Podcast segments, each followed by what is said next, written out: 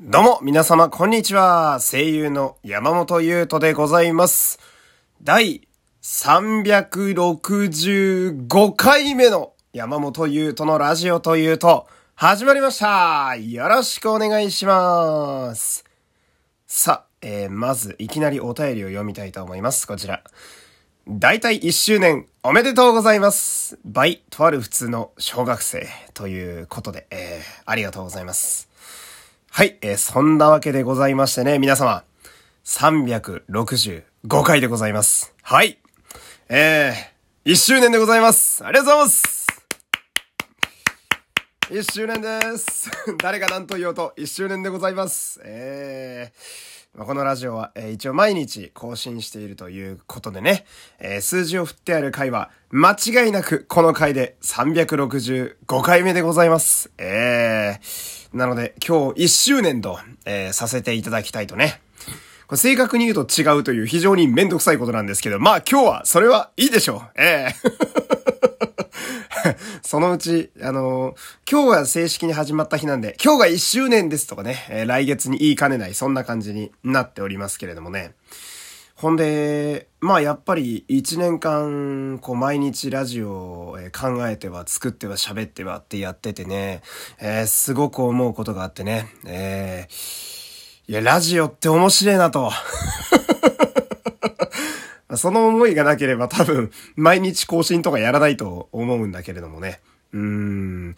で、なんか、まあ一番最初はさ、こうやっぱりどうしていいかわかんないから、まあ何事もそうだと思うんですけど、まあどんな、世の中のどんな出来事もそうだと思うんですけど、とりあえず手をつけてみてみたいな。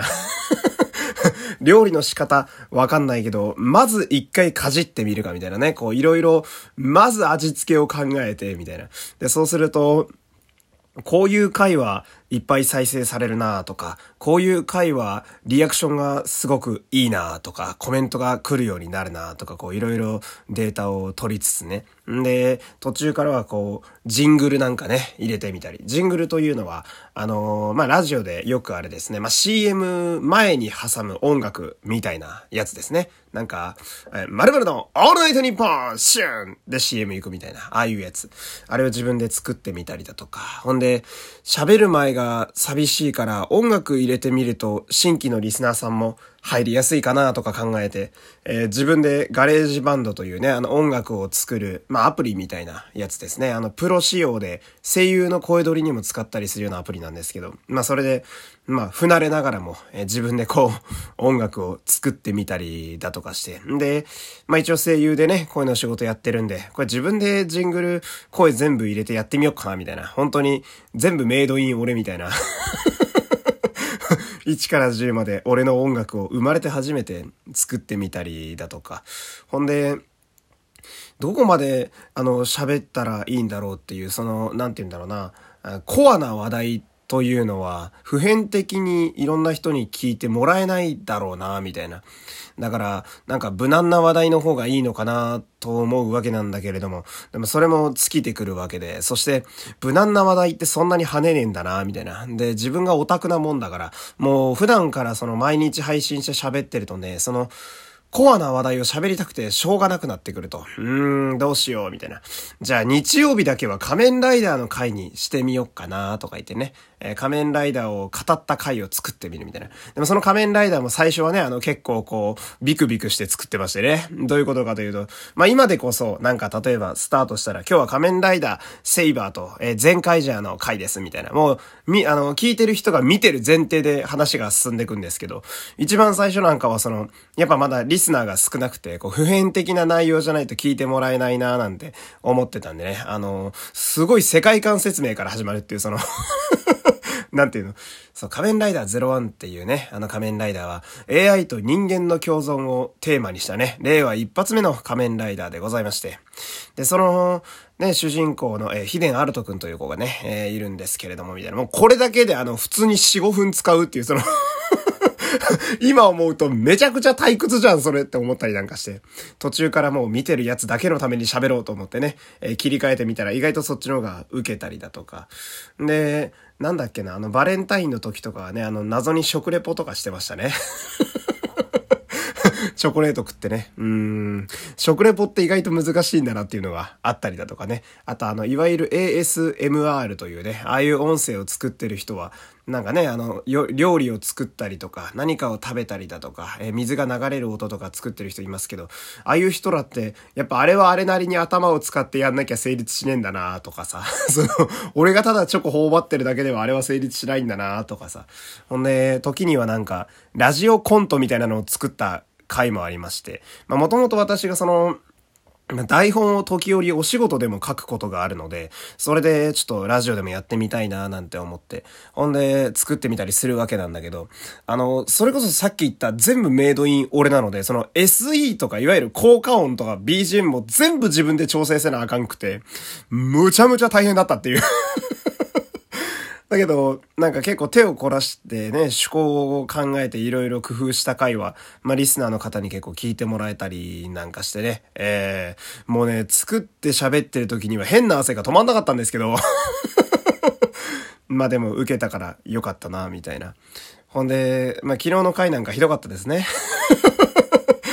すごいよ。364回っていうその今日の1周年の1個前っていう、まあまあ大事なね、あの半分ロケットスタートの一歩手前みたいな回なのに、あの俺が高い変身ベルトで遊びまくるだけっていうひどい回でしたからね。で、びっくりするのがその、俺的にはなんかただ遊んでるだけだから本当に何も考えてないんだけど、あの回って。でもなんかそれが、なんかリスナーに謎に刺さるという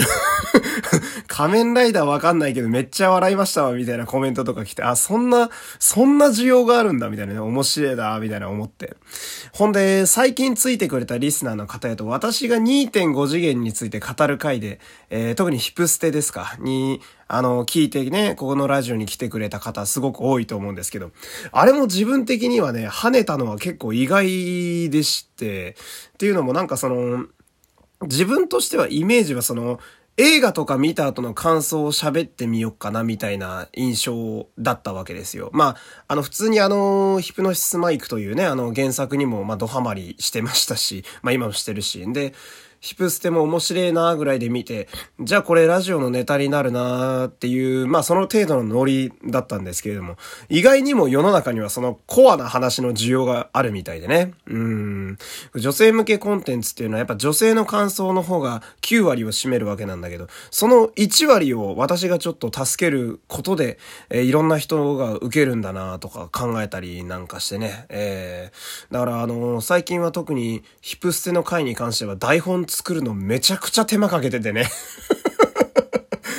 までも、苦ではないんですよね。自分の中から出てくる感想をひたすら書き連らで、えー、このパソコンにうおーって打っては、えー、それを喋るっていう。で、大体台本にないことで脱線していくんですよ、あの回も。だから、あのね、あの11分じゃとても足りないみたいな感じでございますけれども。なんとなく今、ざっと1年間をこう、振り返ってみたんですけれども、振り幅がおかしいじゃないですか、このラジオって。なんていうの、その、うん、まあ、普通に私の日常であったり、出かけた話をした次の日になんか突然食レポを始めたりだとか、かと思えば映画の感想を喋ったりだとか、まああの変身ベルトで遊んでるだけの回があったりだとか、うん、なんかこう振り幅がすごいな、みたいな。で、私がその、まあ最初にも言いましたけど、ラジオが面白いなって思う部分。まあこれはあの、 funny っていう意味でも、 interesting のどっちの意味でもあるわけなんだけど、なんかその、どんなものを出しても表現として成立してしまうっていうのが、やっぱラジオってめちゃくちゃ面白いなって俺は思ってて。で、なんかね、このラジオをやってるおかげで、自分の中で一個殻を破れたと言いますかね。えー、なんかね、途中で気づいてくるんですよ。なんか、んあのー、これに気づくまでは、何喋ろっかな、どうしよっかな、ラジオという型にはめるにはって感じなんだけど、ラジオってあんま型ないんですよね、なんか。なんて言うんだろう。ひたすら喋ってるだけでも全然成立するし、今みたいに。うん。で、なんか、コントやり出しても成立するし、みたいな。だったら、まあ、自分のやりたいことをここに叩きつければ、それなりになんとかなるんだろうな、みたいな。で、これが、まあ、毎日やってるおかげでね、あの、普段のお芝居とか、えー、声の表現でもそのまま、まあ、応用できるようなところがあったりなんかして、まあこう、考え方がちょっと広がるんで、自分の中で今までなかった領域の声とか、これ別にこっち側に思いっきり振ってもいいな、みたいな、ちょっとチャレンジ精神みたいなやつもね、えー、出せるようになりまして、まあ自分の中ではこう、声で何かするっていうことの、この何かっていう攻撃範囲みたいなやつがめちゃめちゃ広まったっていう、それがラジオやってて個人的には一番良かったかなと思うことでございましてね。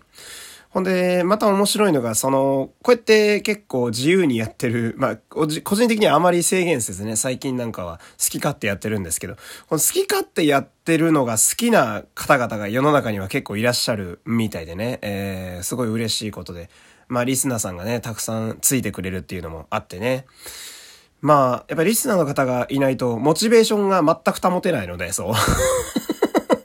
うん。で、あと、リスナーがつかないってことは、つまり単純に需要がないっていうことですからね。ええー、これは寂しいよ。これは寂しいことですよ。まあでも、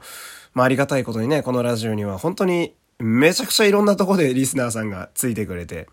まあね、あの、 Spotify もそうやし、ツイッターでもわざわざ来てくれる方もいるし、ラジオトーク内でも最近は増えてますしね。うん、いろんなところから感想とかコメントをくれる人とかもいたりなんかして。で、皆さんからこうもらうコメントとかがやっぱ自分的にテストの採点のような感じですよ。えー、点数がつかないっていうのが一番やばいからね。赤点でもいいから、やっぱ皆さんからの点数付けが私には欲しいわけですよ。まあ声優で言うダメ出しみたいなもんですけど。まあそういうリスナーさんの支えとかもあってね、えー、なんとか、えー、1年間、えー、駆け抜けてきたという。自分的にまだ全然終わってないんで、えー、まだまだやっています、私は。えー、皆さんが嫌だっつってもまだまだ全然変身ベルトで突然遊び出したりするんでね。えー、まあこんなどうしようもない私でございますけれども、えー、今後ともお付き合いいただける方は、えー、ついてきてくれると嬉しいです。えー、結構喋っちゃいましたけれどもね。えー、山本優斗でございました。1年間本当にありがとうございました。えー、最終回みたいになってますけど、さよなら